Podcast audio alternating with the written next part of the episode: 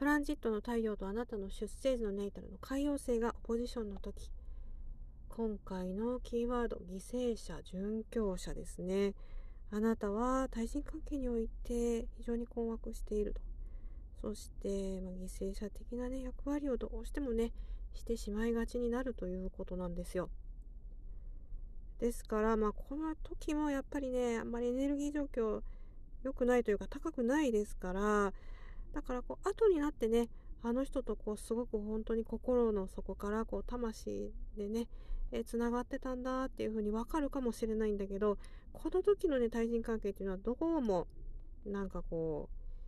うしっくりこないというどころか、まあ、その殉教者のようなね役割をしてしまいがちっていうのはちょっとね問題なんですよね。で世の中のこう人見てみますと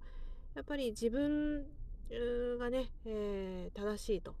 まあ、俺が正しい私が正しいっていう風で人を振り回してる人がいてでその対局にそういう人たちの餌食というかね被害者に、ね、なってるっていうような世の中の行動っていうのは、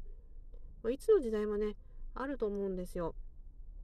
で私もこう前聞いた話だとえ日本で言うと戦時中なのかな？戦時中、まあ、海外でねあの聞いてくださってる方もいるかもしれないんですけど、まあ、いわゆるワールドワー2ですね。第二次世界大戦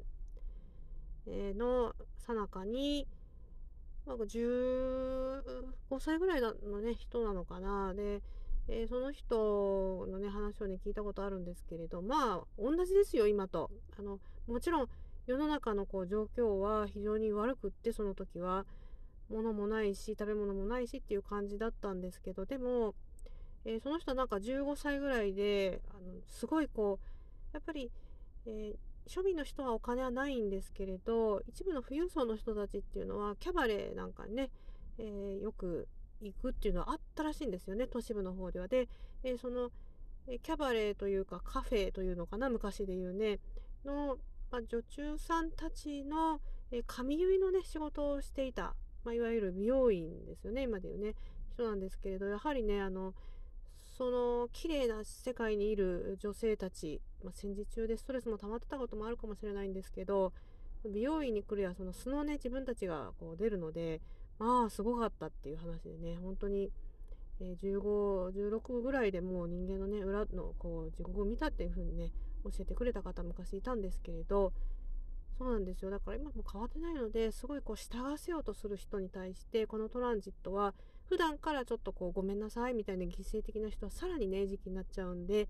え注意するようになさってください。そういう人たちはねきっとねすごく性格が優しいんですよ。